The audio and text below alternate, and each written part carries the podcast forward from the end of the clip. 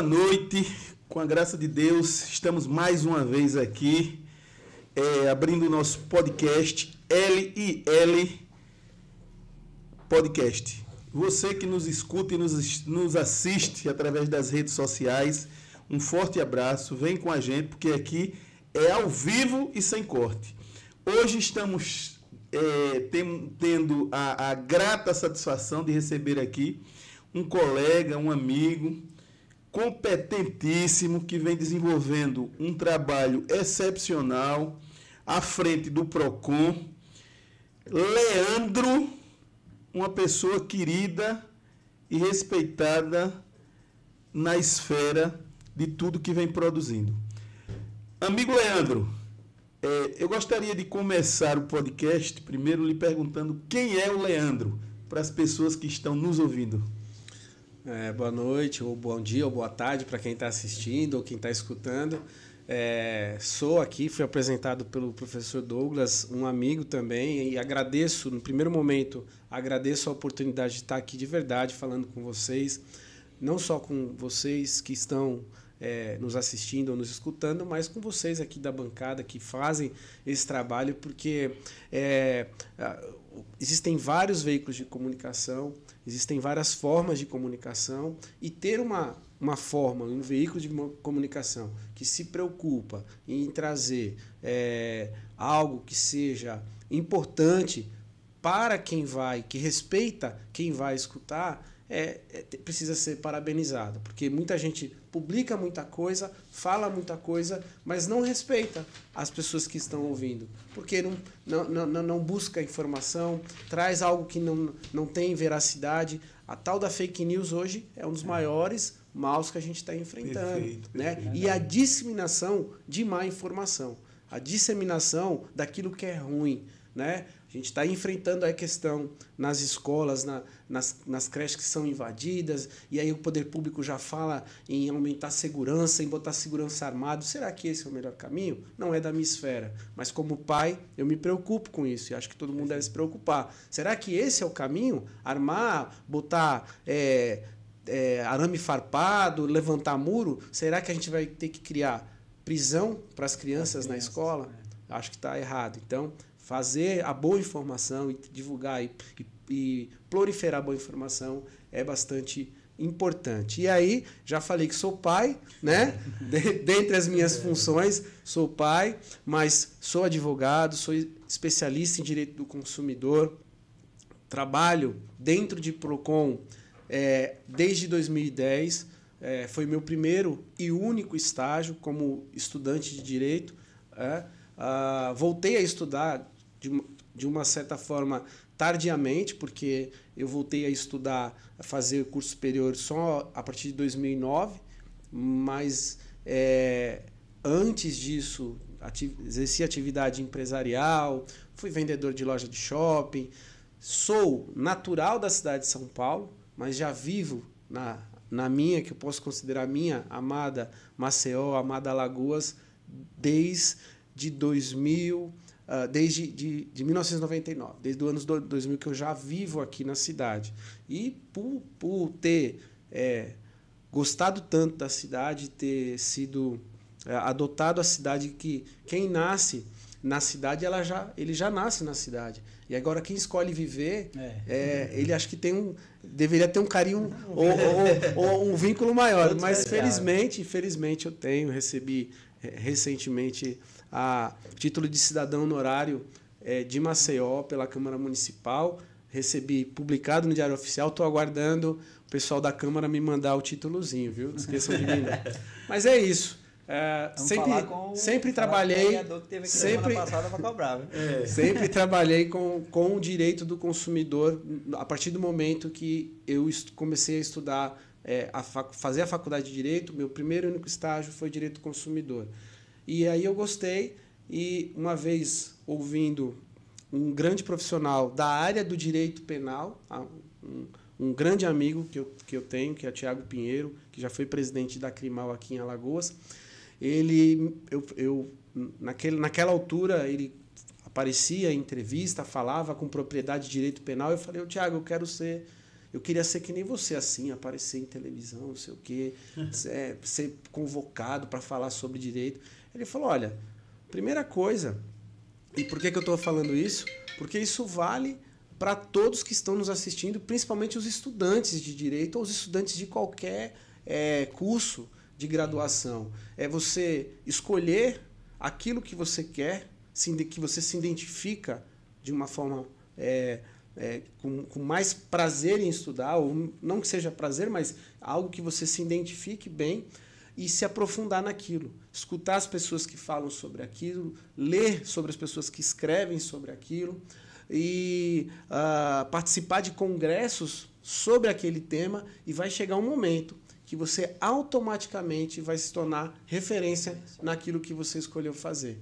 Então, eu tava, a gente estava falando aqui em off, olha, se eu tiver um problema com direito penal ou talvez com processo trabalhista, eu vou ter que contratar um advogado, porque apesar de ser advogado, a minha especialidade é direito consumidor, e aí é, é a frase cada um no seu quadrado.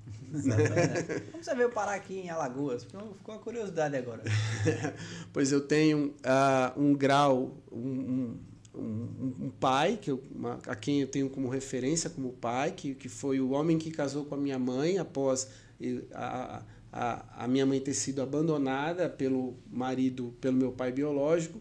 Eu tinha sete anos de idade, eu tenho dois irmãos que são mais, mais novos do que eu, e esse, esse homem que assumiu uma uma mulher com três filhos e criou esses filhos até a sua é, maioridade, né, ou até mais tempo que isso, que meu pai faleceu há, há pouco mais de, de cinco anos, é, ele, eu tenho como pai. E ele era nordestino, cabra macho de São Bento do Una, mas com toda a família migrada para o sertão de Alagoas. Então, toda a parte de avós e tios que são é, nordestinos são ali da região de Major Isidoro e, e por isso eu criei esse, esse laço e a, a gente acabou migrando, retornando, na verdade, é, por um pedido que meu pai, na, na altura, em, em 1999, fez para toda a família, para voltar para cá, que ele queria rever a família, estar tá perto da família dele. A gente acatou e foi a melhor escolha, porque eu, eu nasci em São Paulo, visito sempre a minha cidade, de, da, qual eu nasci, mas eu não troco Maceió por nenhuma outra cidade. Aqui a gente tem uma qualidade de vida e todos os meus amigos ou familiares lá de, do sul, do sudeste, que quando vêm para cá ficam apaixonados, porque a gente tem a beleza natural, a gente tem o acolhimento e a gente tem algo especial que eles lá sentem falta, que talvez seja o carinho, a receptividade, hum. né? Então aqui é é, é, o melhor lugar para se viver. Sem contar que aqui, quando, quando a gente tem uma oportunidade, uma folguinha numa segunda, numa quinta ou numa sexta-feira, a gente tem a praia é. no quintal de casa, né? É verdade. E, verdade. e é uma praia que, para quem mora no sul, sabe Quão, quão, quanto custoso é pegar uma passagem aérea para vir aqui? A gente está aqui no quintal, é só é. atravessar às vezes a rua, andar dois quarteirões e eu já estou ali na, na praia. E todas as praias de Maceió são bonitas, viu? É. Todas as praias, desde aí, lá do Pontal. Você que está nos escutando aí, desde o Pontal aí, até a, a Ipioca, Ipioca, são perfeitas as praias, seja elas qual, qual for a, o tipo de beleza que ela oferece. Verdade, nosso paraíso. Mas, Leandro, o que lhe inspira dentro do que você faz hoje? Dentro do que eu faço. Quando eu escolhi fazer direito, engraçado, eu escolhi fazer direito por uma injustiça que foi cometida com a minha pessoa, que eu me senti injustiçado, né? É, eu, como eu disse, eu era empresário na região do Benedito Bentes e meus colaboradores do meu estabelecimento, é, moradores da região ali, alguns moradores de Grota. É, a gente foi num uma, um evento de final de ano que a, a, gente tinha um estabelecimento comercial, em virtude do final do ano ele fechava um pouco mais tarde e a gente queria patrocinar para eles um, uma confraternização. E a gente escolheu, lógico, porque eles moram ali, a gente escolheu um bar daquela localidade um restaurante ali da localidade. E a gente estávamos lá confraternizando e houve uma abordagem policial no local, né?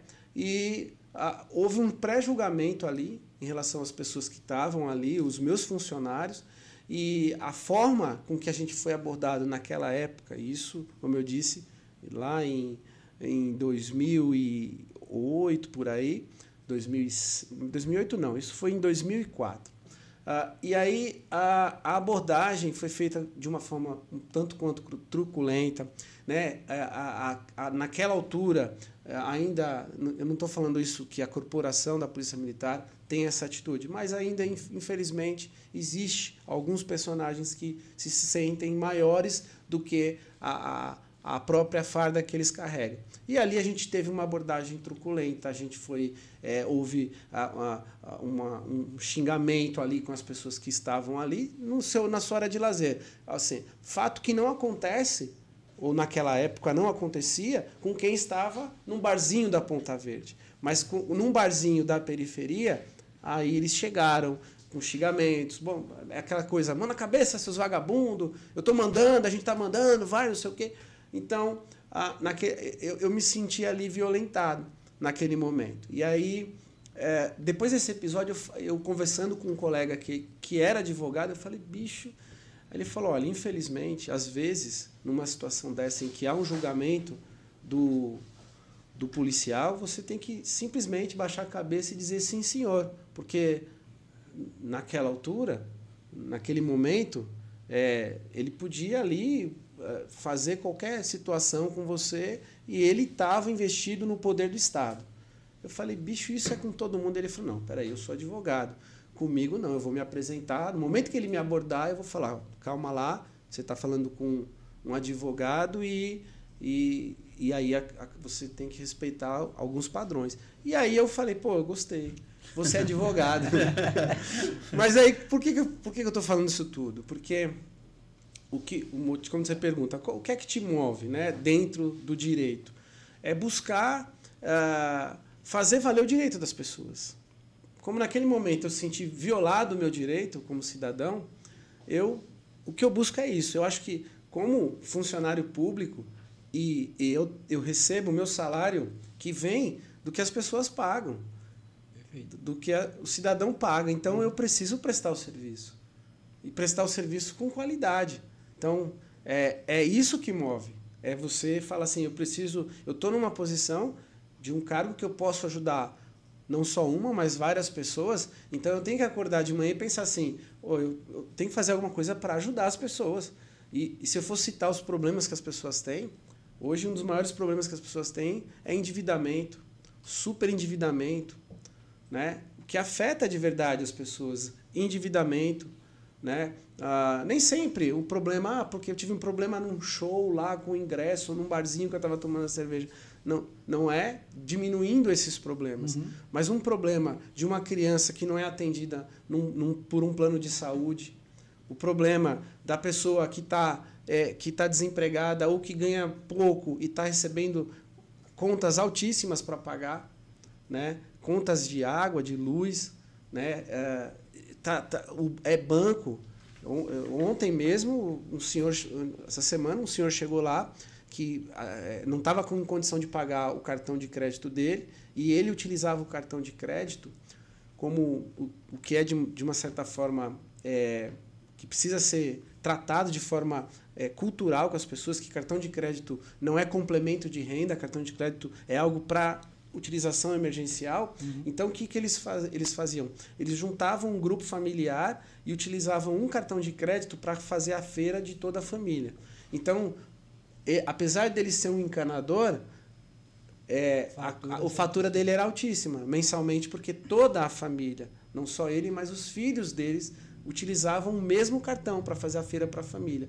Só que chegou num ponto ali o cartão dele num mês que um, um filho teve um problema financeiro e aí faltou com a parte dele. E aí gerou o quê? Gerou uma dívida em relação ao valor total da fatura. E essa dívida que estava em 6 mil reais, ele entrou em contato com o banco diretamente e o banco fez uma oferta de parcelamento em que no final, o montante final que ele, que ele iria pagar era mais, era quase 100 mil reais.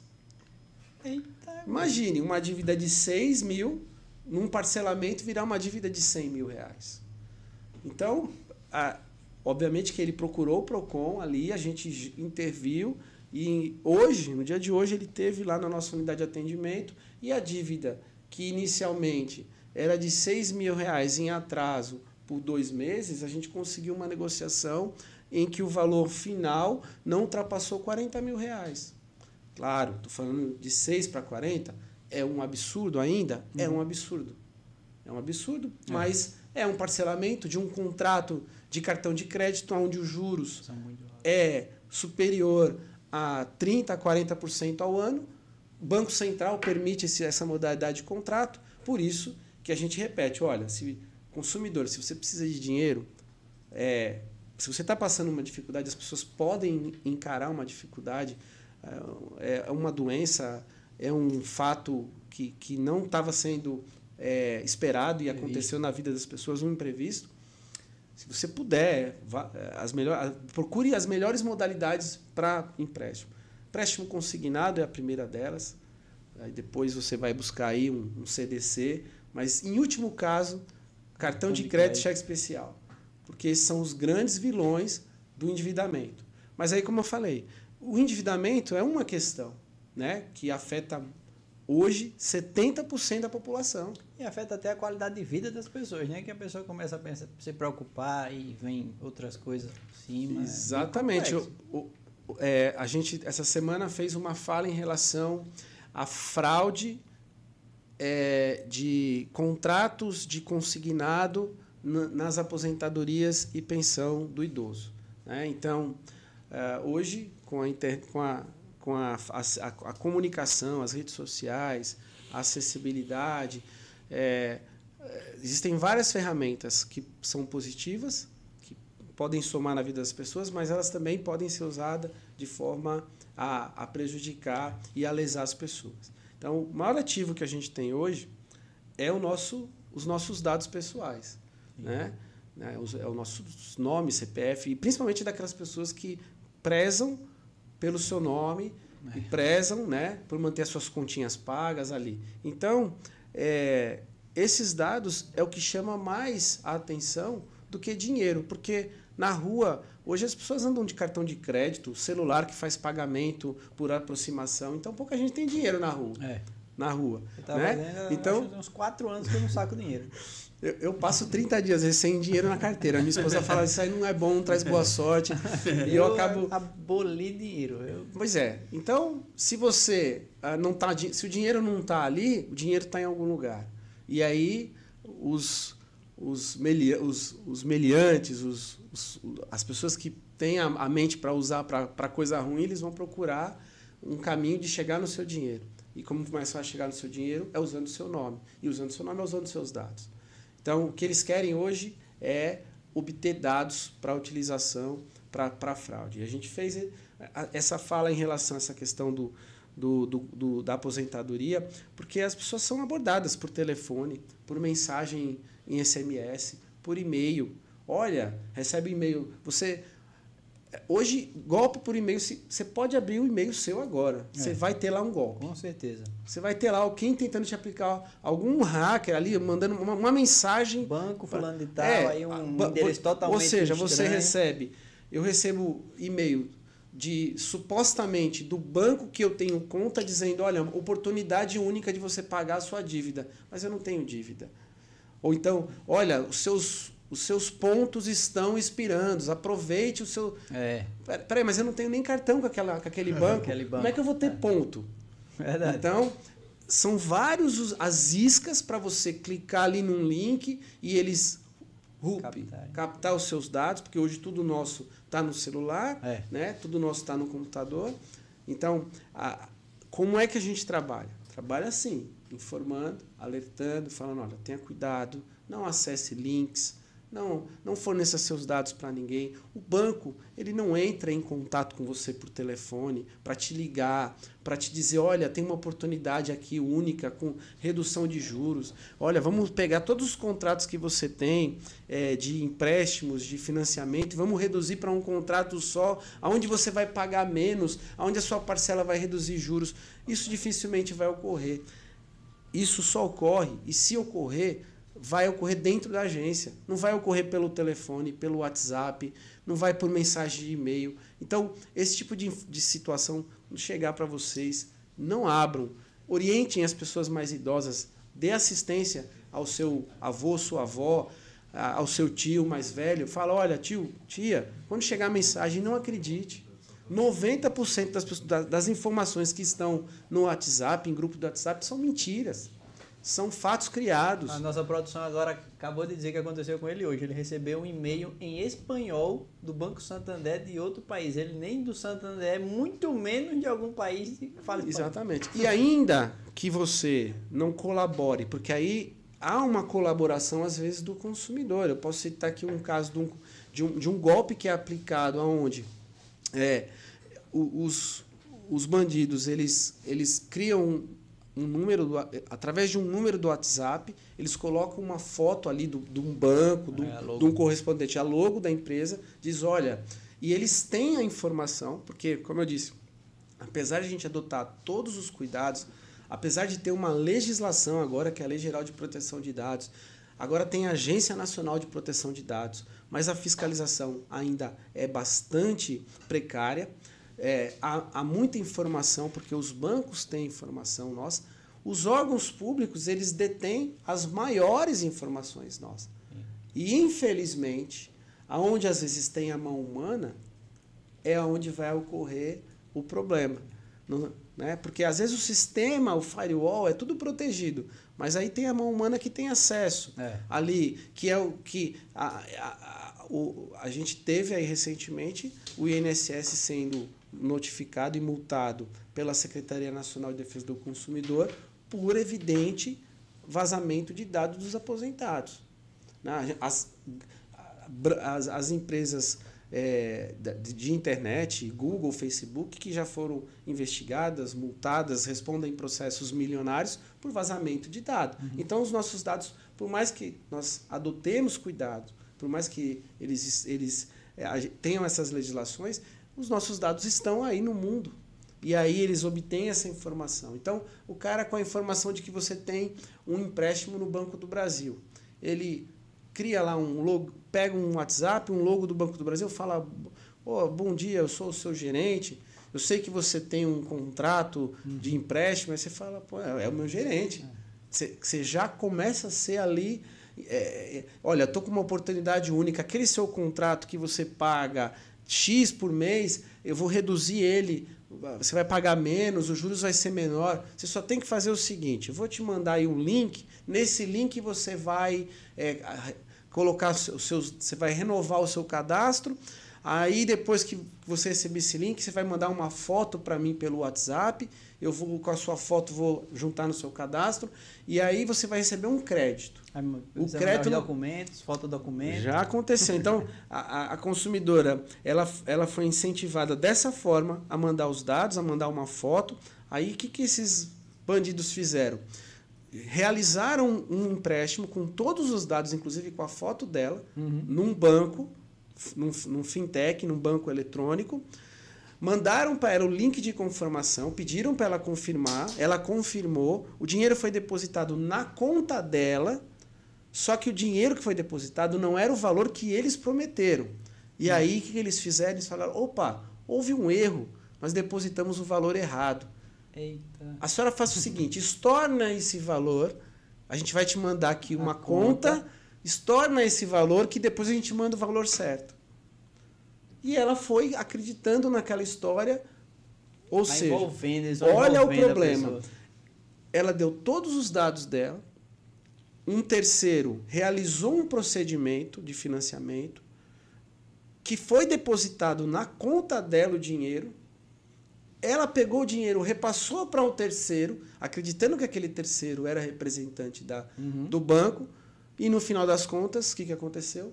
Ela não recebeu dinheiro nenhum. O dinheiro que ela recebeu do banco, ela passou para o terceiro, para o bandido, e, e criou grande, um grande é. problema na vida dela. E quando chega pessoas assim, idosos, alguma coisa, com situações nessa no PROCON? Porque geralmente eles chegam dizendo que a gente precisa entrar contra o banco, contra o banco, realmente achando que o banco fez alguma coisa de errado. Chegou para a gente aqui, inclusive, um cliente que o banco, o que, que ele fez? ele caiu nessa do WhatsApp, foi procurar um empréstimo pelo WhatsApp, tá? pela, pelo Google, achou e começou uma conversa pelo WhatsApp, dessa forma que você está falando. Aí ele pagou 200 e poucos reais e depois o banco disse que ele tinha que pagar um seguro de mais 900 e pouco. Nisso ele disse: Não, não vou fazer, quero cancelar. Aí ele, o banco disse que por conta do cancelamento já havia acontecido fato gerador e o banco poderia multá-lo em um, uma multa de tantos por cento do empréstimo que ele tinha requerido. Ele veio aqui não foi achando que era um golpe. Ele veio aqui achando se, se realmente o banco poderia multá-lo. Ele estava preocupado com isso. Ele tinha, ele tinha certeza que estava na instituição financeira, estava tudo certinho. E a gente foi olhando, olhando, olhando e verificamos que era um golpe.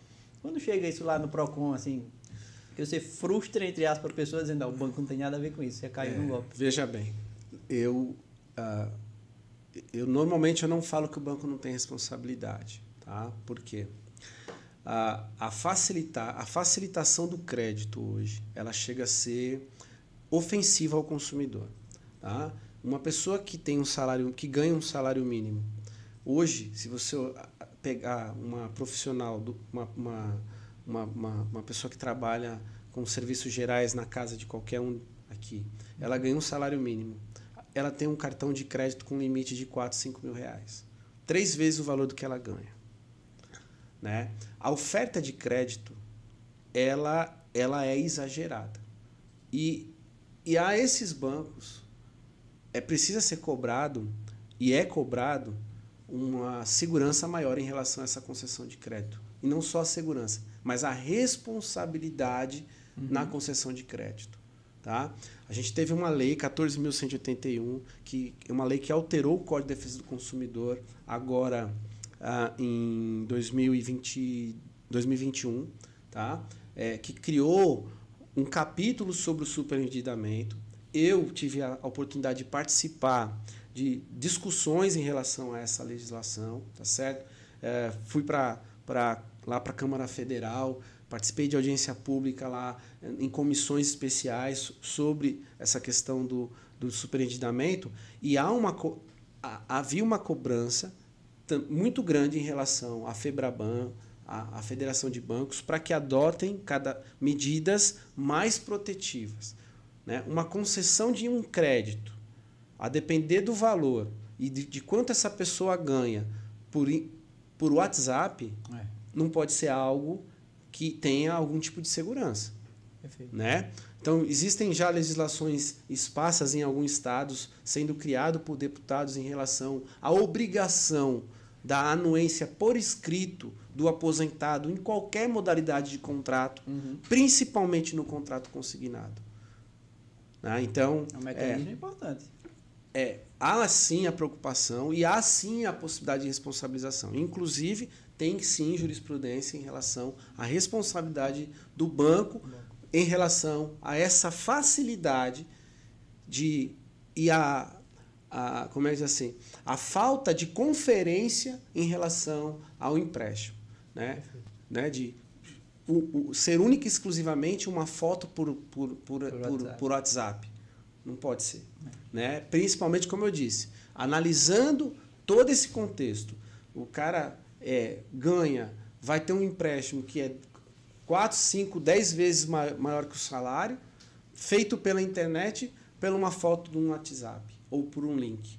Então há sim uma cobrança e há sim, porque a negligência da segurança, aí nesse caso, é notório.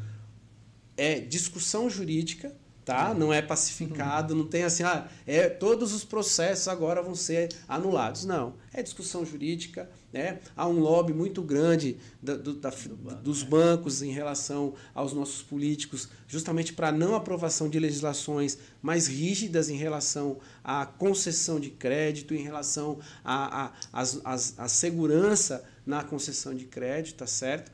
Há, há muita falácia também, às vezes, em relação a a, a, a, possíveis percentuais de perdas que são aceitáveis pelo banco, então eles acabam a, fazendo vista grossa em relação a, uhum. a, a, possíveis contratos fraudulentos, mas isso é, é o que não se prova, não, não, não se pode dizer. Então, o que se pode dizer é aquilo que se prova. Então, tem sim discussão, participei dessas discussões lá em Brasília. A, a Lei 14.180, o que mudou o Código de Defesa do Consumidor, ela já trouxe a, a, algum benefício de, de segurança maior, ou seja, a lei, essa alteração do código agora, ela prevê que para um contrato de financiamento, de concessão de crédito, obrigatoriamente o banco tem que informar todo o custo efetivo do contrato. Muitas vezes o aposentado, aquele mais leigo, chegava lá, ó, eu vou te dar, você vai pegar 5 mil e a sua parcela vai ser mais ou menos de 400. Aí quando chegava era 450, quase 500, 600. Agora não. Obrigatoriamente ele tem que dar ciência do custo efetivo, ou seja, quanto vai ficar quanto é o valor que ele está retirando, quanto vai ficar o montante final, quanto ele paga em cada parcela, de cada parcela, quando que, quanto que é amortizado do valor principal, uhum. tudo isso tem que ser informado. Leandro, mas a gente pega caso de gente que continua não tendo informação nenhuma. Pois é, a lei, a lei é letra morta, né?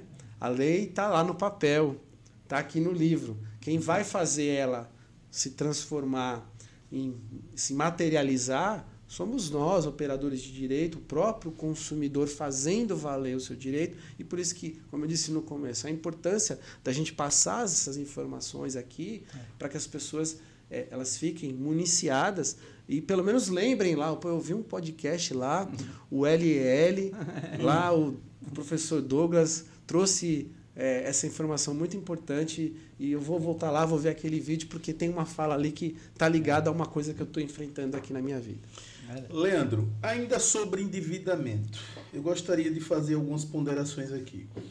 Você falou em facilidades com relação às instituições bancárias de modo geral. O consumidor certamente fica vulnerável e se encontra vulnerável diante do que você colocou aí. Mas o que a gente vê hoje é um aliciamento.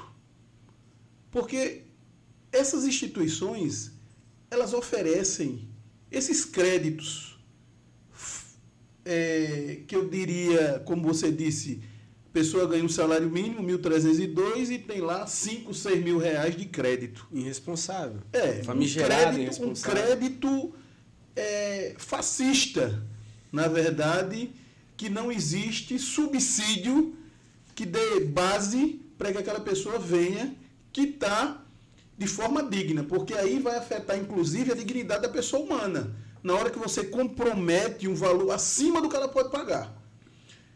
Esse aliciamento, o que o PROCON tem feito para coibir? Porque as instituições elas fazem isso a todo momento. É pelo WhatsApp, é pelo e-mail, enfim, o consumidor ele fica realmente vulnerável. E eu tenho certeza que é dúvida de muita gente que está nos ouvindo e nos vendo pelas redes sociais. Aposentados, principalmente. Nós sabemos da situação econômica do nosso país. É difícil. E muitas das vezes as pessoas chegam a pegar um empréstimo não por querer, mas por necessidades, por conta desse aliciamento. Porque é terrível, é na rua, é no centro, é entregando panfleto, é, é, é absurdo. O que o PROCON tem feito para coibir? Pois é. Ah, a, o, a, além, obviamente, da legislação que eu falei aqui, que a gente colaborou com a lei de superendividamento, que ela já traz ali a possibilidade, alguma, algum, algum tipo de dispositivo em relação à responsabilização na concessão de crédito. Né? Então, você citou o caso de uma pessoa que. É, o exemplo que eu dei, né, do consumidor que teve ali a, uma, um crédito, um contrato realizado através uh, do, WhatsApp. do WhatsApp, sem maiores, sem uma responsabilidade maior em relação à conferência, uhum. né? Ou uma certa insegurança até. E, e sobre é, é, esses casos, não só a legislação, mas acho que sobre qualquer problema, né? Hoje, hoje a gente tem que olhar para um problema não só é, como é, coibir ou como tratar a consequência, mas tratar a causa. Sim. Né? O que é que causa o superendividamento? É só a facilidade? Não. A facilidade de acesso ao crédito é uma das causas. Talvez a maior causa é cultural. É a gente viver numa sociedade em que a, o consumismo ele é a, pregado a todo instante, Sim. a todo momento. Né? A gente vive numa sociedade que um, uma, um celular tem uma tecnologia lançada todo ano.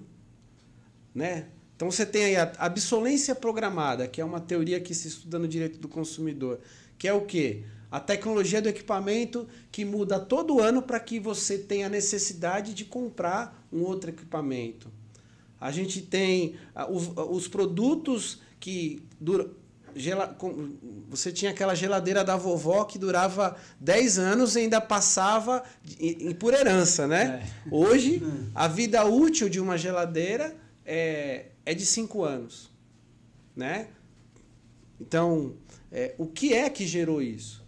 É, é, é o capitalismo? Foi a, a, a Revolução Industrial? Foi tudo isso, é cultural. Então, a gente vem há anos numa cultura de que a gente precisa consumir mais, ter mais. Então, uma outra causa da consequência do surpreendimento é a educação financeira, a educação para o consumo. Então, o que, que a gente faz além de ter uma legislação que a gente pode co é, cobrar em casos em que a, a, a, a, já houve a consequência danosa, é trabalhar para que nas causas, para que as causas elas diminuem as consequências. Então, é, educação de consumo, trabalhar isso em escola. A gente fez, é, faz palestra, é, faz intervenção em escola, a gente fala todo instante é, das pessoas é, fazerem pesquisa de preço, a gente divulga todas as datas comemorativas, a gente faz pesquisa de preço. Eu faço pesquisa de preço. É, para quê? E pro, não é para divulgar a pesquisa do Procon, não. É para criar nas pessoas o hábito de pesquisa. Porque se você pesquisar, você vai estar, tá, é, primeiro, ali trabalhando para o um mercado, é, é, ter um equilíbrio ou, ou, ou ter ali a, a, a, concorrência ao seu favor. Né? Uhum. Porque a, a concorrência é aquela coisa, se eu compro sempre no mais barato, obrigatoriamente os é. outros que estão mais caros vão reduzir. Então eu já começo a interferir no mercado econômico. Isso eu falo muito para combustíveis, para produtos é, é, datas sazonais. Olha, faz pesquisa, pesquisa o preço. Né? Porque isso vai gerar essa situação. Outra coisa, é, você quando faz uma pesquisa, quando você faz uma reflexão sobre algo que você fica, é, precisa comprar, eu tenho certeza que a possibilidade de você comprar vai diminuir porque você vai avaliar. As, nós vivemos uma sociedade hoje totalmente emotiva. Fugiu-se a razão. E a, a emoção é o que leva você muitas vezes a comprar algo que você não precisa. A emoção de um filho pedindo, ou a sua própria emoção de chegar ali, ah, eu, preciso, eu vou comprar tal coisa. Quando você está ali no shopping, que eles têm ali todo um, um, um trabalho de marketing, shopping sempre está sempre tá claro, sempre está é. cheiroso isso é estratégia de venda, estratégia de marketing, estratégia de neurolinguística, estratégia que, de estudo social e humano para vender, para que seja cada vez mais consumidos os bens. E, e, e isso também está ligado ao superendividamento. Então a gente faz sim, a gente faz fiscalização. É, eu, o ano passado a gente fiscalizou é, correspondente bancário. São aquelas lojinhas que são abertas ali para oferecer crédito. A gente fechou cinco. Fechou cinco. Agora, esses caras são feito erva daninha. É. Você fecha cinco aqui, abre cinco acolá. Aí, se eu, eu fecho aqui abre cinco acolá, eu tenho que atacar o quê? Por que, que eles abrem? Porque tem alguém que vai lá. Porque tem alguém que né? Que tem alguém que eles têm um público. Então, Sim. eu tenho que atacar o quê? A causa. É o público. É orientar as pessoas. Olha, cuidado. Você quer empréstimo? Vai no banco. Converse com o banco. Banco, se você precisa realmente de empréstimo, você precisa, né? O que é que vai gerar a, a sua, necess, a sua necessidade? Como quando você fala do cartão de crédito, o cartão de crédito não é complemento de renda. Muita gente, ah, eu tenho eu tenho dois mil reais, mas é mil de salário e mil de cartão para gastar. Não, você não tem isso daí. Os mil do cartão é do cartão, é do banco e os juros é altíssimo. Então, é trabalhar educação financeira, trabalhar sustentabilidade. O que é sustentabilidade? É reutilização, reaproveitamento, reciclagem. Então, poder público, como vocês têm um podcast que conversa muito com os, os nossos é, líderes políticos, os nossos, governa os nossos administradores, é pensar nisso também. É, se você não tiver uma educação de consumo, se você não tiver sustentabilidade, a gente vai entrar em caos. Não só o endividamento é o primeiro caos, mas a falta de insumo. Os, os recursos naturais, eles não são intermináveis.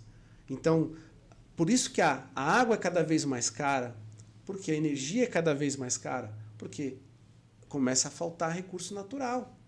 Por que, que o combustível é cada vez mais caro? Mas falta recurso. Por que, que o carro está cada vez mais caro? Hoje eu vi um vídeo de uma moça reclamando: olha, o jovem está perdendo o interesse de tirar a habilitação porque a habilitação está custando 5 mil reais é, e, o carro, e um carro 80 mil reais. Mil. Um carro popular Sim. usado.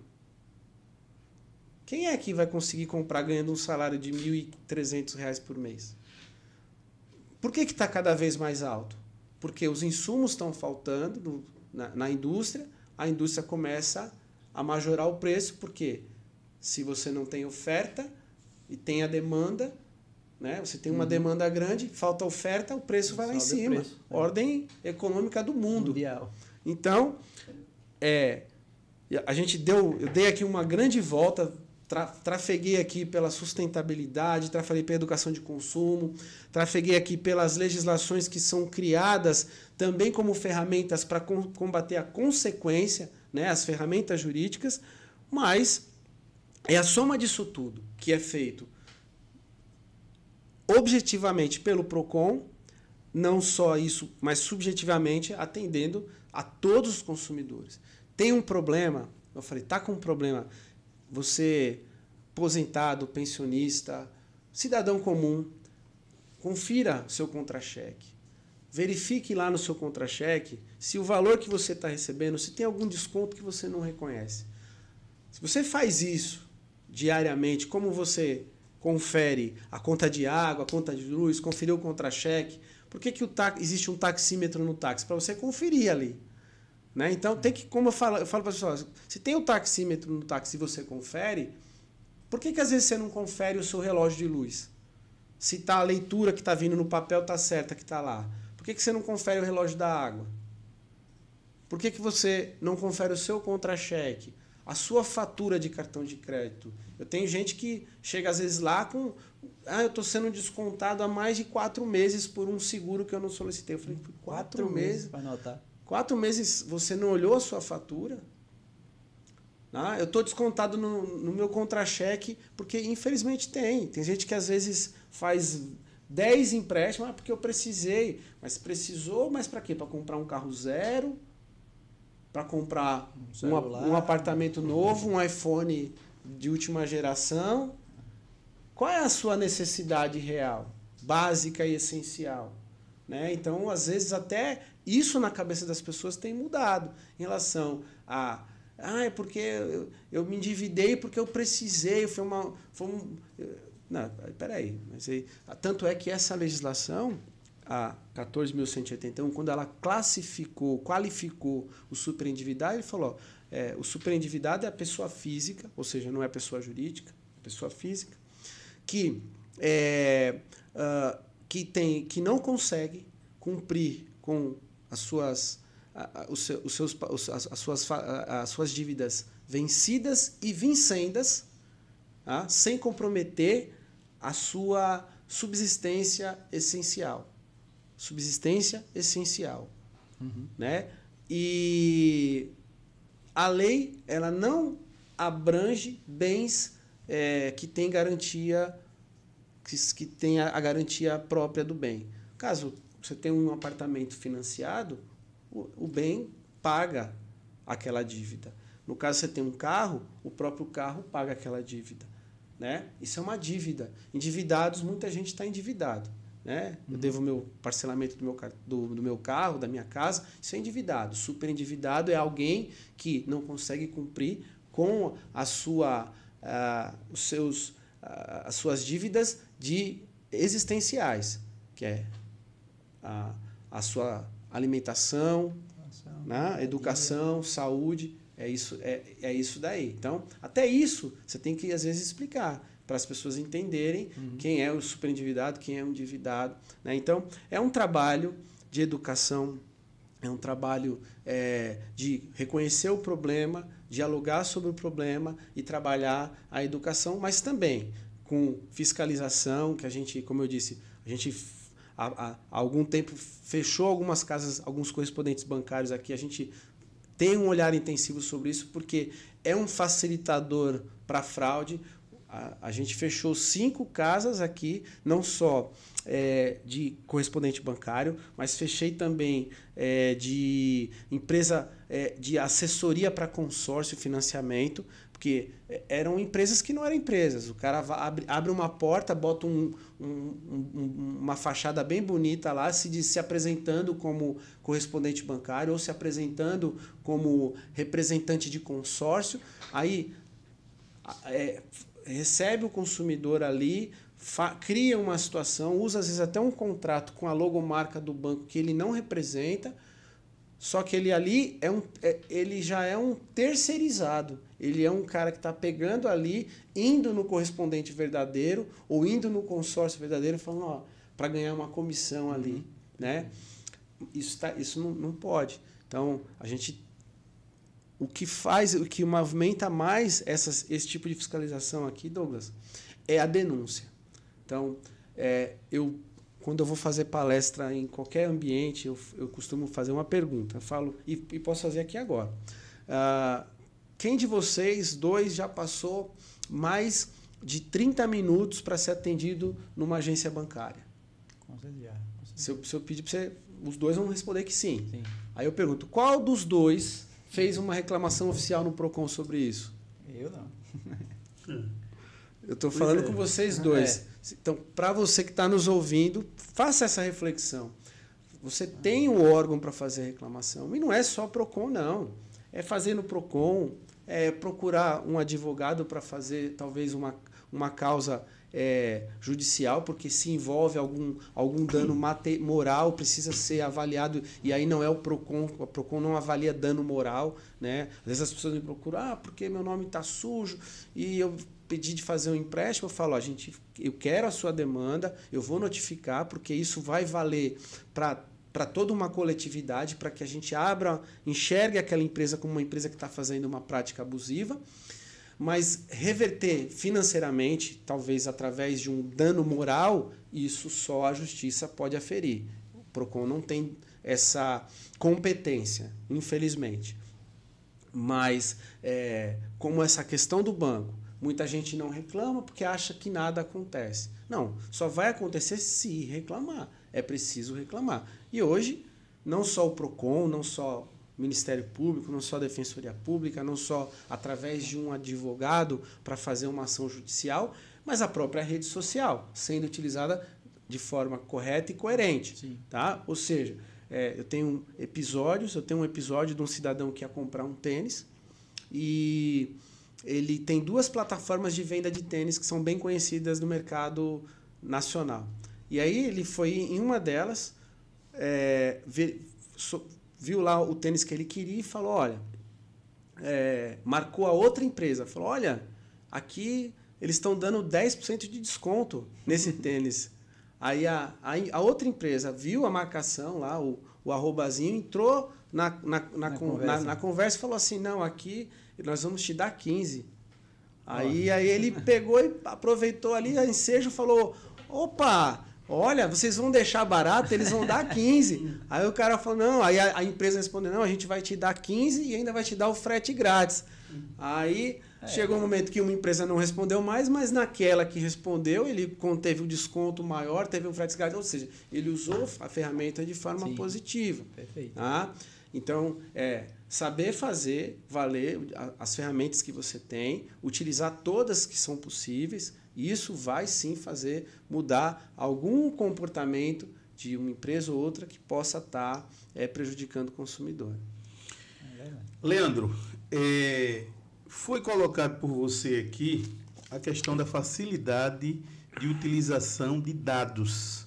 Hoje, a LGPD, Lei Geral de Proteção de Dados, ela traz uma consequência pesada para as instituições, de modo geral, que eventualmente facilitam esses dados, sejam dados sensíveis, enfim, que a gente não vai adentrar nesse mérito aqui agora. Mas a responsabilidade.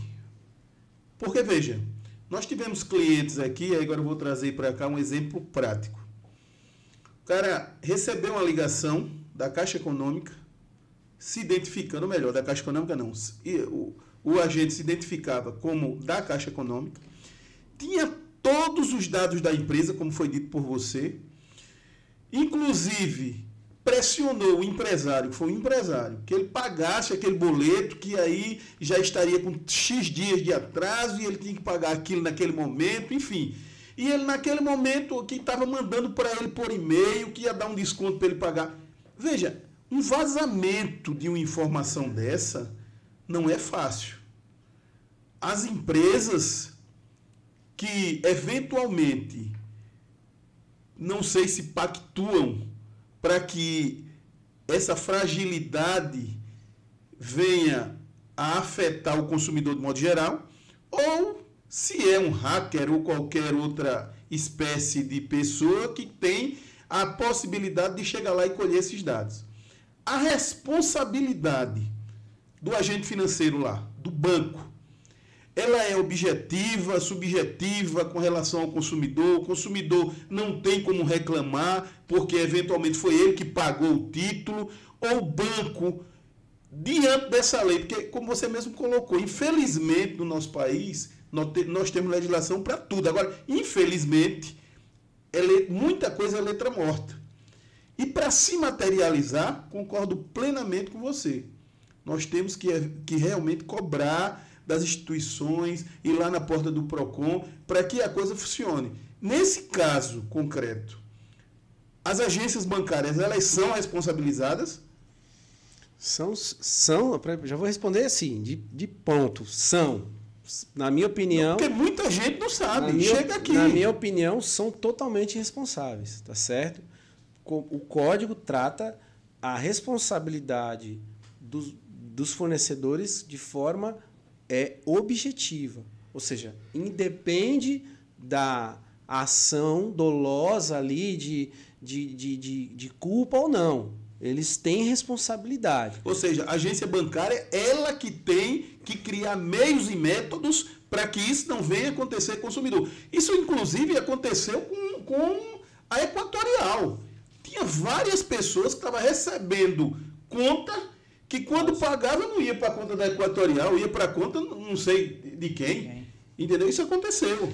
É, inclusive, a, esse caso que você mencionou aí, tem um, tem um golpe muito, muito, muito similar a isso, que é o tal do golpe do motoboy, que a, o consumidor recebe um, uma ligação dizendo, olha, aqui é do banco e o seu cartão é, foi utilizado para uma compra em São, fora do, da, da, sua localidade, num valor tal. Aí o consumidor fala, não, não fui eu.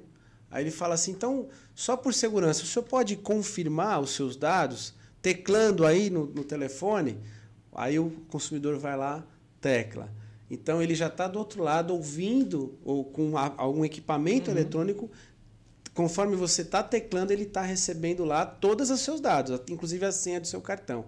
E aí ele, fa ele faz mais, ele fala, olha, por motivo de segurança a gente está bloqueando esse cartão, eu peço que o senhor rasgue, o quebre o cartão, certo? Mas não quebre aonde tem o chip, porque a gente vai mandar para a polícia para fazer um, uma, uma investigação, uma perícia. e aí vai na casa do consumidor, pega aquele cartão quebrado, já tem a senha aqui, quando, quando sai da casa do consumidor já, já sai, acho que automaticamente gastando, é. em, talvez até em máquinas que eles tenham, em máquinas de, de, de, de, desse serviço de cartão de crédito. O banco tem responsabilidade objetiva, eu entendo que sim, mas da forma usando a, a Lei Geral de Proteção de Dados, e aí eu falei, a gente tem uma a lei geral, a gente tem a agência nacional, o que falta além da fiscalização, que é pouca, precária, falta a utilização da ferramenta por parte de todos nós, operadores de direito é, e consumidores principalmente. Então, num caso desse, às vezes o consumidor ele se sente tão envergonhado pelo que ele percebeu que ele foi vítima que ele não denuncia. É? É. Cabe. Então, primeiro passo é esse: é denunciar. Fazer a reclamação, eu, eu reforço. Fazer a reclamação adianta.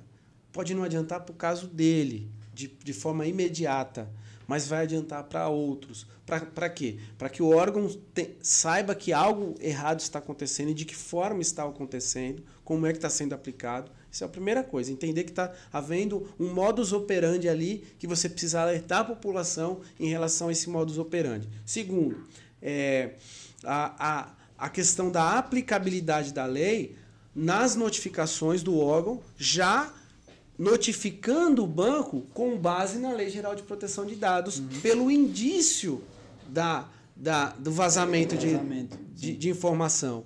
Então, já passa ali a ter o papel do operador, seja ele um órgão público, seja um advogado. É você que está aí, estudante ou advogado, está fazendo a sua peça e já está colocando, fundamentando com base na Lei Geral de Proteção de Dados?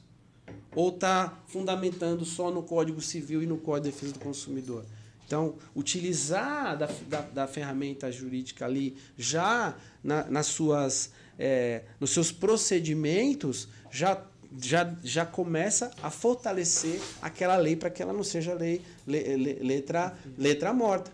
Né? Então, a, a, como eu disse, e, e, e, ao consumidor é, é aquela coisa, é, como eu disse, é, às vezes é a sensação de que nada vai acontecer, a impunidade, ou até o, a vergonha por ter sido vítima é, de, um, de um golpe desse. E só para deixar a informação, esse golpe que eu citei aqui, inicialmente os bancos alegavam justamente que ah, a responsabilidade tinha sido do próprio consumidor que forneceu para um terceiro é, os dados, uma vez que o banco não faz essa solicitação, mas ainda assim, alguns é, magistrados estão entendendo da forma com que eu entendo, de que há sim a responsabilidade, que eles têm que adotar medidas cada vez maiores e em relação a vazamento de informação e principalmente dado do consumidor.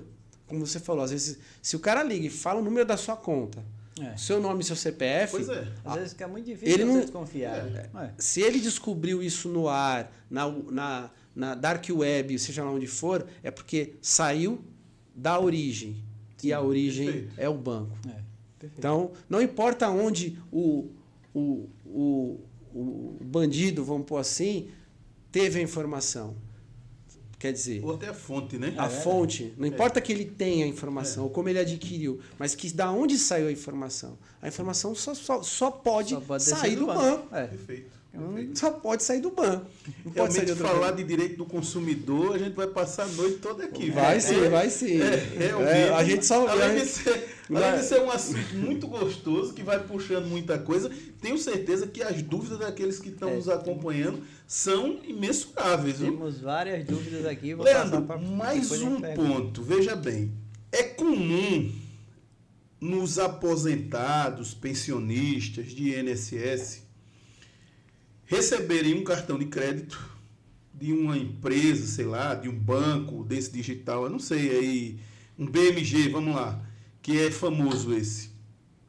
Sem que a pessoa tenha solicitado esse cartão, ele coloca lá um crédito de dois mil reais. Muitas das vezes a pessoa utiliza, lá o aposentado, o pensionista utiliza mil reais. E aí ele passa a descontar na fonte um percentual de 50, 60 reais, entendeu? E isso se eterniza, porque se perpetua, porque não se tem um prazo, o cara gastou mil, já pagou três e deve mais dois mil, é. entendeu? Isso é comum a gente ver. Inclusive, foi uma dúvida que. uma pergunta que nos chegou aqui, entendeu? Com relação a isso. Entendeu? Como o consumidor proceder esse tipo de, de problema em que pese ser corriqueiro é ilícito, essa cobrança por parte dessa desse correspondente bancário, enfim. É, eu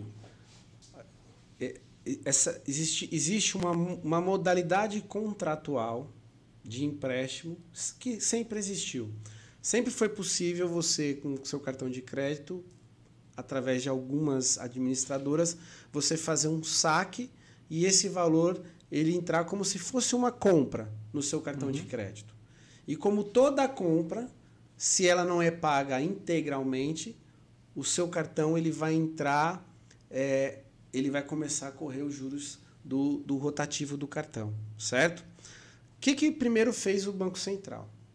Com, depois de muita reclamação, muitos processos, determinou que hoje o cartão de crédito, é, se ele não for pago integralmente a fatura, a partir do segundo mês, no mês seguinte, a em que não foi pago, então se a minha fatura veio mil reais, e eu não paguei integralmente os mil reais, eu só paguei o, o valor mínimo ou qualquer outro valor acima do mínimo, uhum. né? Sim. No mês seguinte, automaticamente, esse cartão ele vai, ele, o consumidor deve receber uh, uma proposta de parcelamento, certo? Então ele, ele deve ser parcelado com juros menor do que os juros do rotativo. Tá? Da próxima parcela e do que você não pagou. Junta os dois? Do, do, que você não pagou. Ah, certo. Perfeito. Do que você não pagou. Com a tendência de, é, com esse parcelamento, findar a dívida. Entenda. Então, a, o, a lei falou que ó, o Banco Central, na sua resolução, determinou que no mês em que eu não pague o cartão, então se esse mês minha fatura venceu e veio mil reais de compra e eu não paguei, eu só paguei duzentos reais aqueles 800 reais no mês seguinte, o banco vai ter que encaminhar uma proposta de parcelamento daqueles 800 reais, ah, mais o que eu gastei, se eu Sim, ainda tinha limite, do, do mês em que correu aquele, aquele, aquela fatura que eu não paguei. Certo. Certo? Perfeito. Até o próximo fechamento. Exatamente, exatamente. E uh, isso foi uma, um, uma pequena atitude para que você não ficasse acumulando só débito do rotativo. Porque, como eu disse, o rotativo ele pode ultrapassar até os 200% ao, ao ano em alguns, em alguns cartões de crédito. Né? Então, diminuiu, mas não resolveu. Né? O que, que alguns bancos, de, de, de, de principalmente de empréstimo consignado, fizeram? Eles o, consumidor ia num, num, correspondente bancário, o correspondente bancário que ganha comissão sobre o contrato que ele faz, ele tem assim, ó, se você fizer o contrato de, de empréstimo consignado de parcela fixa, você vai receber uma comissão. Mas se você fizer esse outro modelo de contrato aqui, que qual é? É aquele que você acabou de falar, que o consumidor ele recebe um empréstimo como se fosse um empréstimo do modelo padrão uhum. de empréstimo consignado com parcela fixa, só que aquele dinheiro, na verdade, é um empréstimo de um cartão de crédito da empresa financeira. E aí, como você disse, é impagável, porque fica descontando todo mês na folha dele um valor um valor referente a um suposto pagamento mínimo igual de um cartão de crédito, né? E, e você nunca vai acabar de pagar, porque se você não paga o valor do total do seu cartão e só pagar o valor mínimo, vai gerando e vai gerando o quê? Devido a essa lei do Banco Central, outros, outros parcelamentos. Uhum. Então, o, a, o cara vai acumulando dívida sobre dívida. Isso, isso é uma prática extremamente agressiva e abusiva ao consumidor. Né? Como eu disse, recentemente em 2021, com a, com a Lei 14.181, que alterou o Código de Defesa do Consumidor, que trouxe esse capítulo do superendividamento, ele tem a ferramenta que exige que o consumidor receba a tabela do custo efetivo. Então, se hoje, hoje, o consumidor vai fazer um empréstimo, ele tem que ser informado de, de que modalidade de empréstimo ele está ele tá, é, assinando.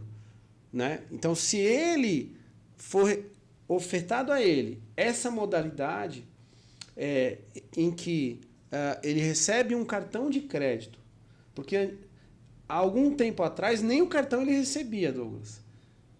Ele não sabia que, era essa modalidade, e aí ele entrava em contato, tem um, valor que está sendo descontado tal. Ah, isso foi um cartão de crédito do banco X que ele fez. Peraí, mas ele falava, o consumidor falava, mas eu nunca fiz cartão, nem recebi o cartão. Então, muitos processos desses, judicialmente, é, a, a, o, os bancos foram penalizados. Mas a modalidade ela não foi, ela não foi é, extinta. extinta. Ela é permitida, modalidade contratual, uhum. como qualquer cartão. Se eu tenho um cartão, você tem um cartão de crédito, o seu cartão pode, talvez, te ofereça a possibilidade de você fazer um saque em dinheiro e esse valor em dinheiro ele entrar ali como se fosse uma compra que você fez. Vai vir saque, né? Saque pessoal. E aí você vai pagar aquela, aquele saque como se fosse uma compra, uhum. né? Então, é, essa modalidade já existe, não é de agora. Só que isso foi aplicado a quem? Ao aposentado e pensionista na modalidade do consignado. Né? Sem que fosse explicado, sem que fosse. E aí, o que, é, o que é grande, o grande abuso já, tá, já começa no, no princípio fundamental do Código da Boa-Fé, no princípio inicial do artigo 6 que, que fala que o consumidor tem direito a toda a informação clara sobre tudo que vai transcorrer na prestação do serviço ou do contrato. Então, como é que ele não sabia que aquilo era um cartão, se nem o cartão ele recebeu? O cartão físico. físico. Então, ele não tinha nem como saber. Por isso que muitos desses contratos foram anulados. Existem ainda, mas, mas é, eu, a gente percebeu, até pelo volume de reclamação que chegava no PROCON, que diminuiu bastante. Mas ainda existe, porque ainda existe aquele que insiste né, em, na hora da contratação, não passar informação. De, é, o, o consumidor, a gente está tratando de situações técnicas que nem sempre o consumidor tem a obrigação de saber e às vezes o consumidor ele pode ser o consumidor hipervulnerável. Né? Você tem aquele. A vulnera, o vulnerável já é aquele consumidor, como nós, basicamente, que às vezes não detém um conhecimento técnico sobre determinada forma de produção, determinada forma de, de execução de um serviço. Mas o consumidor que é analfabeto, que é de 60 a mais, ele é hipervulnerável. Por quê? Porque ele já, ele já está numa fase da vida em que é mais difícil a leitura, pelo cansaço da vista, não porque ele não saiba ler, uhum. né? É mais difícil uh, porque a, a, o organismo o, o, humano dele já está cansado. Uhum. Não, não o organismo intelectual, mas o humano, o físico. E aí, por isso que a lei ela trata com distinção os, os idosos de 60 a mais, os idosos de 80 a mais, né? E as pessoas que é, são analfabetas. Então, a essas pessoas, esses contratos, eles são totalmente passíveis de, anuli de, de anulação. Né? Justamente por isso. Então, é, como é que se cobra isso pelo, pelo PROCON, pelos órgãos públicos? Cobra com legislações mais rígidas em relação à concessão do crédito a forma com que o contrato é celebrado. Uhum. Como eu disse, já existem legislações estaduais em outros estados que exigem que na contratação com aposentado ou com pessoa hipervulnerável, somente ele assistido e com a anuência presencial dele, nos casos que ele, uhum. que ele tem a possibilidade da, da anuência presencial, ou assistido, e aí assistido por é, por um, por um representante legal. né? Alguém que esteja realmente ali com autorização para celebrar um contrato. E em alguns casos nem por procuração, nem por procuração ele pode, Uhum. né? Ah, já tem dispositivo no, no aplicativo e na página do meu INSS de que ah, o consumidor que, que é, teve a concessão do empréstimo é, no- no- com menos de 60 dias, que ele já não, não ele ainda não pode ter acesso a- ao crédito. Porque às vezes o consumidor ficava sabendo que estava aposentado pelo banco, pela oferta de crédito, não pelo INSS. Ele recebia uma ligação, olha, o senhor. A gente tem aqui um consignado, professor, mas, mas eu não sou aposentado. Não, É sim. é sim. Venha é pagar sim. final do empréstimo. Não, mas já está aprovado para o senhor. Então, É absurdo. ah, entendeu? Então, é, é, é o que tem que ser combatido, as causas da- das consequências são essas, né? A facilidade de acesso ao crédito, as modalidades agressivas de, de concessão de crédito, tudo isso tá, já tem legislação, já está se criando mais, cada vez mais legislação, mas é importante. É, a legislação ela não opera sozinho. Ela só opera com os operadores de direito, com o órgão público e principalmente com quem tem o direito, que é o consumidor. Então, se você é vítima, se você conhece alguém que é vítima, vai, procure os seus direitos, vá, porque a impunidade ela também é gerada por quem não percorre o seu direito, por quem deixa barato, deixa assim, não quero problema. E aí o problema não vai ser só dele, porque vai acontecer com outras pessoas. Verdade. Perfeito. Então, na verdade, é uma ilegalidade. Essa cobrança sucessiva, ela é ilegal, independente da forma que seja, né? Porque como você colocou aí, existe essa legislação lá da, da lei de, de superendividamento, bem como essa resolução do Banco Central que coíbe essa prática, não é? ilegal, eu não, eu não colocaria como ilegal. Eu colocaria assim, que a prática ela pode ser nula dependendo da forma com que ela foi realizada.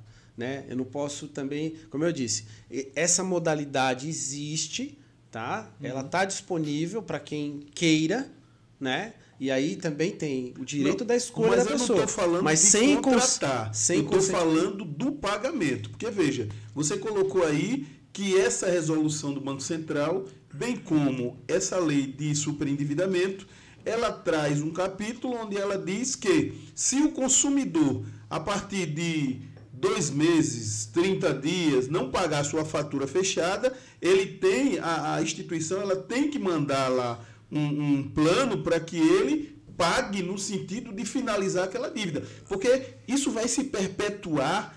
Existe alguma legislação que dá base para isso? Até, veja bem, é isso que eu estou falando. Até no caso do cartão, no limite do crédito dele, ele vai estar correndo a- os juros do, do cartão. Não há o bloqueio imediato do crédito. Então, no caso dos aposentados e pensionistas, existe um bloqueio de limite de crédito, que é a margem lá dos 30% certo? Mas é, no caso, se ultrapassar a margem, já está impossibilitado de fazer qualquer tipo de contratação. E, como eu disse, se não há contratação, você falou assim, olha, ele recebeu um cartão que ele não solicitou, então não há de se falar em contratação, não há de se falar em nenhum tipo de desconto. Porque se você recebe um cartão que você não solicitou e ele vem uma cobrança, seja qual ela qual for, uma, duas ou dez, não existe. Esse contrato não houve a sua anuência. Agora, se ele anuiu ao contrato, sabendo que o contrato, por isso que eu falei, a, a informação foi, foi dada, tem a comprovação de que ele anuiu a um modelo contratual onde haveria um desconto, é, é, um, um saque em um cartão de crédito e que esse valor desse, dessa, desse faturamento de cartão seria de- descontado no contra-cheque dele. E ele tinha a informação correta, ele acatou aquela modalidade, como, como a pessoa acata a, um, a utilização de um cheque especial, como acata a utilização de qualquer cartão de crédito. A questão é, houve anuência? Porque se não houve anuência, nada disso é legal. Na- Nada disso é, é, é possível, é abusivo. Porque, como eu disse, a modalidade contratual não é ilegal, autorizada pelo Banco Central. Mas, se não tem consentimento meu, ele fere o que é previsto no código e aquele contrato é nulo. Então, nenhuma cobrança, e se foi cobrado, o, o próprio código fala: tudo que é cobrado de mim que eu não devo, deve ser devolvido em dobro. dobro. Acabou a situação aí. Perfeito. Leandro, como está a estrutura do PROCON Maceió? Quais são as principais atividades que vocês estão fazendo lá?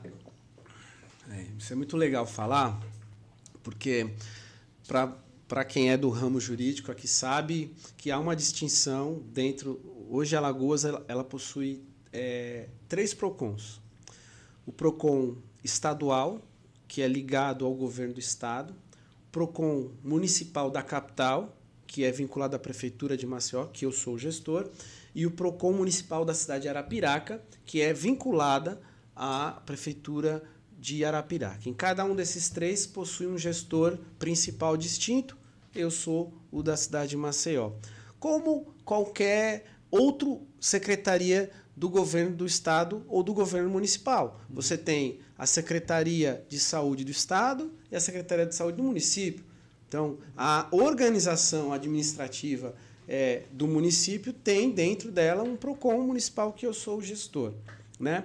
Ah, como a, a nossa estrutura financeira do município ela também é menor do que a estrutura financeira do Estado, a nossa estrutura física é um pouco menor, mas uh, não, não menos expressiva e não menos atuante. Né? A gente tem eh, uma equipe de fiscalização, a gente tem uma equipe de pesquisa de mercado, a gente tem uh, assessoria jurídica para fazer os, as, as, uh, os julgamentos dos processos administrativos que lá ocorrem, a gente tem a, a parte de atendimento. Hoje, a gente ofer oferece o serviço de atendimento uh, em parceria, é, que foi uma parceria que, que eu comecei logo de início, porque a, a, eu percebi que as universidades, as privadas, elas dispunham de uma estrutura é, muito boa para receber e atender a população e às vezes pouco aproveitada, que é os núcleos de prática Núcleo jurídica. prática. Então eu fui lá, provoquei as escolas, falei, vamos fazer nesse núcleo aqui uma unidade de atendimento do Procon. E eles de pronto falam, pô, isso é maravilhoso, porque é um serviço que está aqui, que você já, a gente já tem a estrutura, né? E ter o órgão ali dentro, é, para eles é super relevante para o aluno que está estudando dentro da, da instituição, de ter não só para como acesso como consumidor, mas como aluno ter a possibilidade de é, participar da forma prática como é executado os processos dentro do Procon. Então, a gente tem é, seis unidades de atendimento, a sede que funciona na, é, na Pedro Monteiro, ali no centro, nas dependências ali da Secretaria Municipal de Economia e Gestão, em frente à Praça dos Palmares. A gente tem uma, uma sala anexa ali, que é, que é o meu endereço sede. A gente tem a unidade no, do Procon Sesmac, do Farol, na Iris Alagoense 458. A gente tem a unidade Uninassal na José de Alencar, dentro da Universidade é, Uninassal. A gente tem a unidade Estácio, aqui na Jatiuca, é, na Faculdade Estácio, também aqui uh, próximo à Bélia Rosa. A gente tem a unidade UMJ no Barro Duro, que fica ali uh, no início da Via Expressa no, ou no final, dependendo do sentido que você tiver, ali na, na curvinha do Barro Duro ali da, da, da, da, da, da Rotary. Uh, e você tem a unidade Faculdade Raimundo Marinho lá é, próximo à bomba do Gonzaga, na Duval, na Duval de Góes Monteiro, é, também funcionando para atender. Então, é, com essa, essa parceria público-privada, em que não há é, ônus para o município, a gente conseguiu aumentar o nosso alcance, alcance. dentro da cidade, facilitar o acesso uhum. do consumidor aos serviços. Serviços, como eu disse, de atendimento, de, de, de, é, de orientação. Então, o, o, consumidor, às vezes, é, tem gente que não reclama, mas tem gente que. A gente tem a, às vezes o, o, tanto e o tão pouco, né? Uhum. A gente tem consumidor que reclama de tudo. Tá lá toda semana. Tá, tem, tem o freguês praticamente, tá lá toda semana. E às vezes, ah, não tem nem o que a gente fala no direito de pretensão resistida, ou seja, é, ele teve um erro na fatura de cartão, um erro na conta de água, um erro em, qual, em qualquer serviço que ele possua, e ele não chegou nem a procurar a empresa para poder resolver. Então, um, um, primeiro passo que a gente tem em qualquer situação, em que se você é, pisar no meu pé, se eu não falar para você, você está pisando no meu pé, como é que você vai saber? Você, tá, você não estava vendo. É. Né? Então, não tem como uma empresa, às vezes que tem uma é, a gente falando aqui de BRK Equatorial, que é uma empresa que, que é, 90% da população é usuária. Né? Se eu pegar uma telefonia, eu tenho três empresas telefônicas né? e nem todo mundo tem telefone. Mas o serviço de água e luz que é essencial, a maior parte da população tem. Certo? Não estou dizendo que tem de qualidade. Uhum. Tem acesso. Existe. Tá certo? É. Tem acesso. Então, se tem acesso, o número de, da carteira de clientes é muito maior. Então, vai ter problema? Vai ter problema. Certo? O que, o que preza é qual é o nível de resolução dos problemas, tá? qual é a atenção que eles dão, que, ele, que eles dão para esse consumidor. Então, é, e que o consumidor tenha também, como eu disse, primeira situação é procurar a empresa. Falar, olha, eu tive esse problema. A empresa, opa, reconheço, então vamos resolver. Porque faz parte, né? Faz é, Infelizmente, tem, como eu disse... Você... Erro se corrige, né? É. Exatamente. Né? Se, se você, como advogado, errar uma petição inicial, você vai ter a possibilidade de corrigir. Né? Então, é, é, ninguém está sujeito a não cometer erros. Não existe uma empresa, é. não existe um serviço, não Sim, existe um cidadão ou um profissional liberal que não cometa erros. Se, eu acho que o único que não supostamente nunca cometeu erros foi, foi Cristo. É. Né? Então, é. até então, todos os demais estão passíveis de erro. E se está passível de erro, está passível de reconhecer o erro de, e, e resolver. Então, é, é, é, com um diálogo. Eu, eu, eu trabalho muito isso com as empresas. Eu tenho muito diálogo com as empresas, no sentido assim, é, é muito melhor que o consumidor tenha o problema dele resolvido do que eu aplicar uma multa. Porque a multa não vai resolver para aquele consumidor o problema dele. Né? Verdade. Então, mas a, a multa existe se ele não resolver o problema.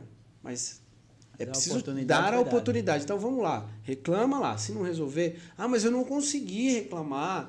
Eu ligo lá, não me atende. Eu abri o protocolo. Beleza, pelo menos você tentou. Uhum. E aí, a demonstração de que você tentou resolver, já existe ali a pretensão resistida para que você possa buscar e deve buscar as, o, os órgãos, como eu disse, todos os órgãos possíveis, todos os canais de reclamação possível, é ouvidoria, se é serviço de concessão, você tem as agências reguladoras, a ANS, a Anvisa, a Anatel, a, a buscar todos, percorrer, porque é, isso vai ajudar não só você, pode não gerar uma pecúnia direta para você, mas vai gerar um benefício para toda uma coletividade. Porque uhum.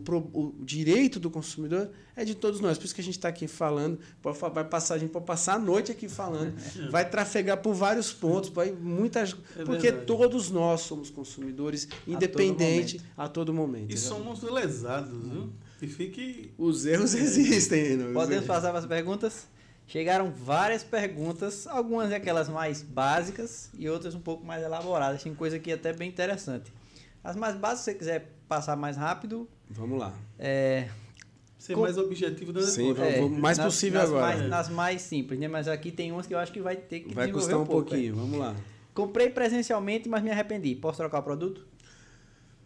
Se a loja oferecer prazo de troca, sim. Ou se o produto apresentar defeito, você tem a possibilidade de dar garantia do produto e aí você vai ter que respeitar o prazo de 30 dias para que o fornecedor possa resolver o problema. E se não resolver, você passa a ter direito à restituição ou à troca do produto. Perfeito. Minha entrega não chegou no prazo correto. Tenho direito de cancelá-la? A legislação, existe em legislação, além da legislação do consumidor, legislações estaduais que prevêem que quando você é, faz a compra de um produto num estabelecimento para que ele for, seja entregue na sua casa, na hora da compra deve ser tratado qual vai ser o turno de entrega desse produto. Dia e turno. Turno. né? Também. Dia e turno, porque você não pode ficar à disposição do entregador ou da, da loja, porque você trabalha e, obviamente, você vai ficar, olha, eu vou entregar na sexta, aí o cara passa a sexta-feira lá e não. não. E se ele não cumprir esse prazo, ou seja, qual for é, é, é, o, o, o prazo dele proposto para entrega, o consumidor pode sim fazer a desistência. E eu estou falando de compra feita em loja física. Sim. Porque se for pela internet, você pode, além, é, mesmo que tenha sido entregue no prazo, você pode é, exercer o arrependimento em até sete dias. Então, eu comprei um produto pela internet que prometeram chegar em 15 dias. Chegou em 20 ou chegou dentro dos 15. Independente disso, a partir daquele dia que chegou, eu tenho a oportunidade de, ver, de testar o produto, de até usar o produto e tenho sete dias para isso, para poder desistir. E desistir não é trocar, é desistir, é tome o seu produto e devolva meu dinheiro. Não é crédito, não é, é, aproveitamento de crédito. É, essa aí é a resposta. Perfeito. Agora eu acho que tem uma que vai elaborar um pouco. Meu cartão foi bloqueado por suspeita de tentativa de fraude. E agora a operadora do cartão está me cobrando para enviar outro. Isso está, isso está correto? Não. Pelo que eu entendi aqui, o bloqueio foi. Se o bloqueio foi, empresa, se o bloqueio foi própria- solicitado pelo consumidor, existia uma previsão contratual da cobrança, sim. Caso contrário, não. Se a foi feito pela operadora, não era uma suspeita que Uhum. não se concretizou. Eu, eu, ou, eles reativam o cartão que ele já tem em mãos, porque esse cartão não foi é, pro- pro- provavelmente não foi descartado, mas o envio de uma segunda via não. Não, não, não, não, não acho cabível. Acho que aí vai se encaixar como uma vantagem manifestamente excessiva da parte do fornecedor. Inclusive, se ainda que ele tenha solicitado, eu que questionaria com base nesse artigo da vantagem manifestamente excessiva. Por quê? Como eu vou usar o serviço de crédito que a empresa está me oferecendo sem o cartão? Seu cartão. Perfeito. Faz parte da É. atividade da empresa. Então, já, ela já ela tem que pagar. Isso é que nem estacionamento de shopping que diz que cobra se você extraviar cartão. A obrigação de controle é da empresa. Se você comprova que aquele bem é seu, você tem a chave do carro, o Documento, documento no seu nome, você, tem que comprovar quanto tempo passou ali? Não, eles que têm que comprovar. E cobrar pela emissão é abusivo. Tá certo? A cobrança por perda de cartão de de comanda de estacionamento, ela é abusiva. Ele deve ter mecanismo para aferir o tempo que você passou, ou no estacionamento, ou na boate, o que você consumiu ou não. Perfeito. É, meu, meu veículo está em busca e apreensão. O que eu posso fazer para pagar essa dívida? Acho que é. Aí o ideal, acordo, o né? ideal é procurar, é, nesse caso, como já está já tem busca e ajuizado e já é tem judicial. uma ação judicial, É. é procurar um advogado ou a defensoria pública para que ele seja assistido nessa situação aí. Essa é interessante. A empresa, escola, a, a empresa de transporte escolar do meu filho está cobrando o mês que ele passou de férias. Isso está correto? A, a empresa de transporte escolar. É. Tá. Ah, é preciso verificar a modalidade contratual. Vou falar primeiro da escola. Ah, as escolas elas têm um contrato previsto em lei de semestralidade ou de anuidade. Então, mesmo que o meu filho ele não estude no mês de janeiro, eu tenho a obrigação de pagar porque o meu contrato ele é um contrato de se- semestral ou anual e por aquele contrato o valor principal do contrato eu posso diluir em parcelas que não podem eh, ser eh, maiores do que 12 tá certo? Não pode ser maiores do que 12 parcelas. Então, o meu contrato supostamente custa 12 mil reais o ano do, do- de ensino do meu filho. Aqueles 12 mil reais podem ser divididos em 6 ou em 12, dentro ali ah, daquele, daquele ano. Então, se ah, eu pago o mês de janeiro, eu estou pagando a parcela de um, de um parcelamento de um contrato que é anual Sim, e sim, que tem o valor principal. Em relação ao transporte, é a mesma coisa. Se o contrato com o transportador é semestral ou anual, vai, vai valer a mesma regra. Então você não paga o mês, você, você está paga pagando o contrato por o inteiro contrato. pelo Quanto período. custa para transportar o seu filho para a escola? Uhum. Vai me custar no, no- durante o- a, a quinta série vai te custar por ano do 1.200 reais. divida isso por quanto? Divida por 12, 12. meses, é 100 reais todo mês. Perfeito. Ainda que eu no, no mês de janeiro, ainda que eu não- eles não estejam utilizando o transporte, ele pagou por aquele serviço. Então tem que ser Tá? observada a modalidade. Lembrando que na modalidade da escola, é, é, a, a, escola ela tem que cumprir os calendários e os horários mínimos do MEC. Então, Uhum. é, ela pode, ele pode passar, ter um mês de férias, ou ele ter 15 dias de férias, ou acumulado 60, me- 60 dias no ano, ou 70, pouco importa, desde que a carga horária obrigatória do MEC seja cumprida. Né? Então, tem essa observância. Perfeito. É, Essa aqui ela botou um nome, mas eu vou cortar. Ela diz: um, um determinado cemitério cobra para abrir a cova e fazer as gavetas. Estou me sentindo lesada. todo serviço que é prestado, se ele é previamente informado, não existe irregularidade. Tá? Então, ah, se eu compro lá, quero crer que ela comprou o- o, o- o espaço do terreno Sim. e para a manutenção do espaço é cobrada uma taxa e para a execução de um serviço funerário é cobrada outra, se é previamente informado, aí não tem risco nenhum. Né? Então, é como eu vou num restaurante que, que ele tem dentro do restaurante as cadeiras, mas é um restaurante na beira da praia. E na praia ele tem uma espreguiçadeira, um guarda-sol. Ele pode cobrar pela espreguiçadeira e guarda-sol? Pode, desde que ele informe previamente no cardápio. Ó, tá no cardápio aqui que tem a cobrança pela espreguiçadeira e pelo guarda-sol, e não pela mesa Sim. porque a mesa é, é, é, é ferramenta para a finalidade fim do restaurante. Então, pela mesa não pode. Mas a espre- a espreguiçadeira e o guarda-sol eles podem, desde que eles também informem previamente no cardápio. Nenhum serviço, nenhum produto pode ser cobrado se não tiver uma informação prévia de preço. Perfeito. Tem um aqui interessante. Essa pessoa é bem perceptiva das coisas. Percebi que o preço de um prato no aplicativo de comida é mais caro do que no restaurante. Posso exigir que seja vendido pelo menor preço? Veja bem. Essa aí foi uma. Não. E eu vou explicar por quê. Primeiro que a, a questão da comodidade, tá certo? Ah, mas eu vou pagar, além do prato mais caro, eu vou pagar Frete. o frete. Mas ele vai comer na casa dele, Sim. né?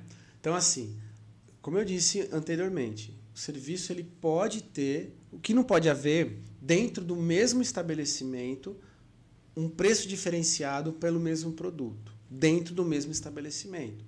Tá certo? Então, assim, pode. a- é, isso foi questionado em relação a, um, a uma grande rede de lanchonete que um preço, ela tem um preço eh, na cidade e um preço no, no aeroporto diferente, Sim. distinto. Sim, sim. Né? Então, pode ser cobrado distinto? Pode, desde que ela informe previamente. Não há irregularidade. Porque naquele local ou naquele espaço, é, ela tem um, um custo efetivo maior. Tá certo? Então, vai incorporar o preço dele. Isso não, não, não existe irregularidade, não, infelizmente. Tem mais duas perguntas interessantes aqui. É, compro produtos perecíveis pela. Aí disse dois sites aqui. É. Eles são obrigados a colocar a validade do produto no anúncio? E Essa pessoa está comprando o que pela internet? Perecível? Internet. É, interessante essa Não, no, anúncio, não. Mas no produto tem que ter. No produto tem que ter. Exatamente. Perfeito. Tá? Agora, como eu disse, se o produto chega e a data da validade está muito próxima do vencimento, como ele comprou fora do estabelecimento, vale a regra Direito do arrependimento. arrependimento. Então eu falo, ó, eu não quero o produto, devolvo o produto porque eh, ele está com a validade próxima e eu não quero. Perfeito. E a última que a gente selecionou, é, inclusive, aconte...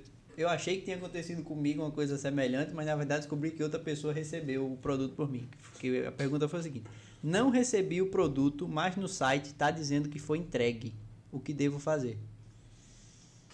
a empresa deve comprovar que fez a entrega, né? Ela deve comprovar. Por mais que ela diga, ela pode dizer, não, a gente, a gente entregou, a transportadora entregou. Não, mas se você não recebeu, ela, ela, ela tem que comprovar. Agora, sim, nem toda a situação vai se resolver diretamente com a empresa. E aí, a, a, a como é que se posso dizer? Aí a necessidade da minha existência como PROCON.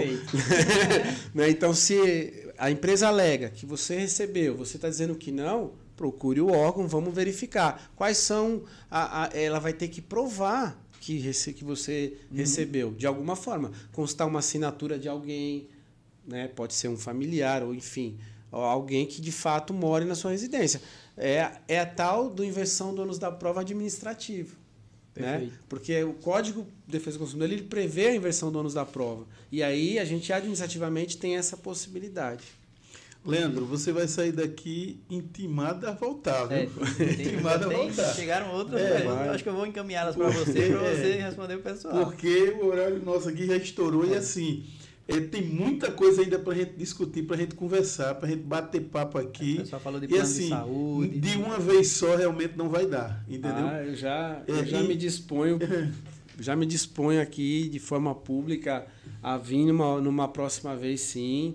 Vamos, quando vocês acharem que seja pertinente, conveniente, pode chamar. As pessoas que, é, que mandaram aí os seus questionamentos, eu vou pedir a liberdade para poder divulgar a minha rede social, sim, tá? Sim, Arroba Leandro Almeida AL. Pode ir lá, manda se você tem alguma outra dúvida que a gente não respondeu aqui, pode perguntar lá que eu vou responder. Aqui também eu sei que tem profissionais altamente gabaritados que se souberem, vão já responder para você, mas se tiverem alguma dúvida, as que chegarem aí, quiserem mandar depois, a gente vai respondendo também. E espero aí ansiosamente já para a próxima oportunidade de estar aqui com vocês, aqui Bacana. batendo esse papo, tomando esse café, essa água gostosa. é, uma frase para todos aqueles que nos escutaram e que nos estão nos acompanhando pelas redes sociais. Deixa aí. Paz, carinho, informação, quem não dá, perde. Essa Parabéns. é a frase. É isso aí.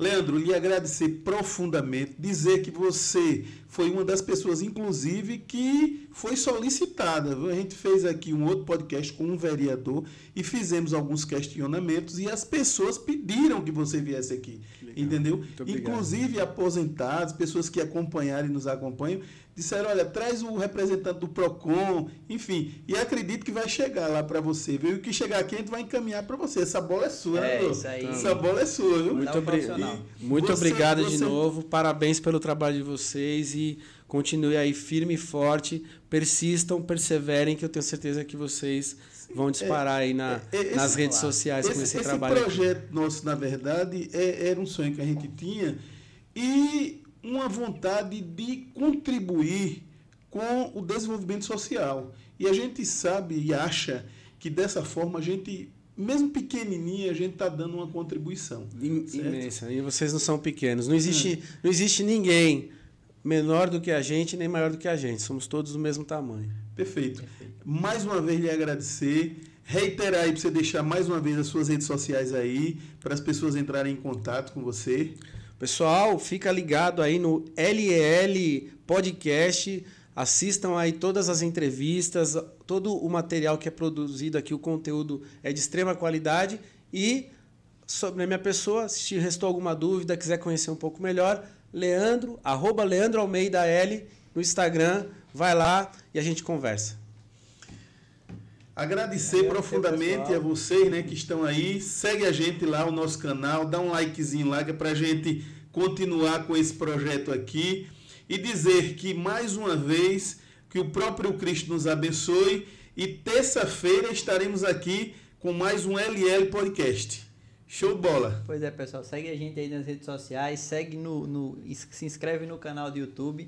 É, agradecer mais uma vez, Leandro, a sua presença. E em breve a entrevista vai estar em todos os agregadores de podcast, Google Podcast, Apple Podcast, para escutar no carro, escutar na academia, sempre é. recebendo informação que é muito importante para todo mundo. Vamos Pessoal, cima. obrigado, obrigado, Leandro. Abraço. abraço a todos.